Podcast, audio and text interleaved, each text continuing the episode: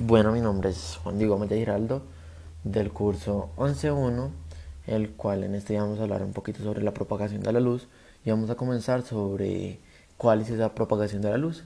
Bueno, la propagación de la luz sería en una línea recta que se presenta en una dirección y pues un sentido eh, distinto, el cual se denomina rayo de la luz.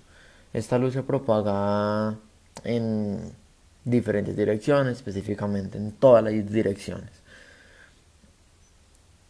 Bueno, entonces la velocidad de la luz pues prácticamente eh, tiene un vacío, no puede ser pues superada por, por ningún movimiento de existencia pues de la naturaleza.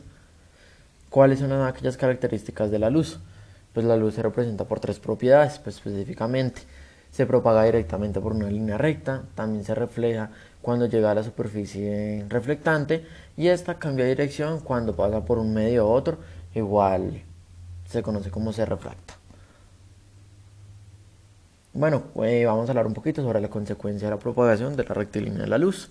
Bueno, la rectilínea de la luz pues son líneas perpendiculares eh, a aquella superficie de la onda, pues es decir, eh, son líneas rectas que nos indican la dirección en la cual eh, se propaga la luz.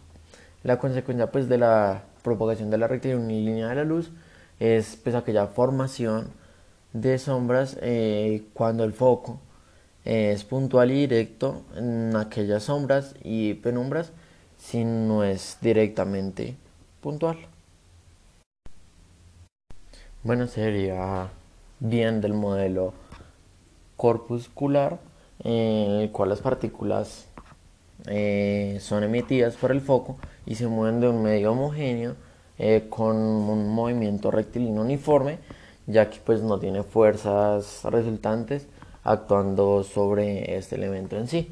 Para hablar un poquito sobre encima sobre el modelo corpuscular, eh, pues es de la materia, es una teoría de que se basa principalmente en la física clásica y que trata de explicar la composición de toda materia que se deriva y existe en el universo. Esta teoría pues se basa en toda la materia que existe, el cual está formada por aquellas partículas eh, que son de un tamaño pues minúsculo. Espero que les haya servido. Eh, por ahora Espero que estén muy bien. Hasta luego. Muchas gracias por su tiempo y dedicación.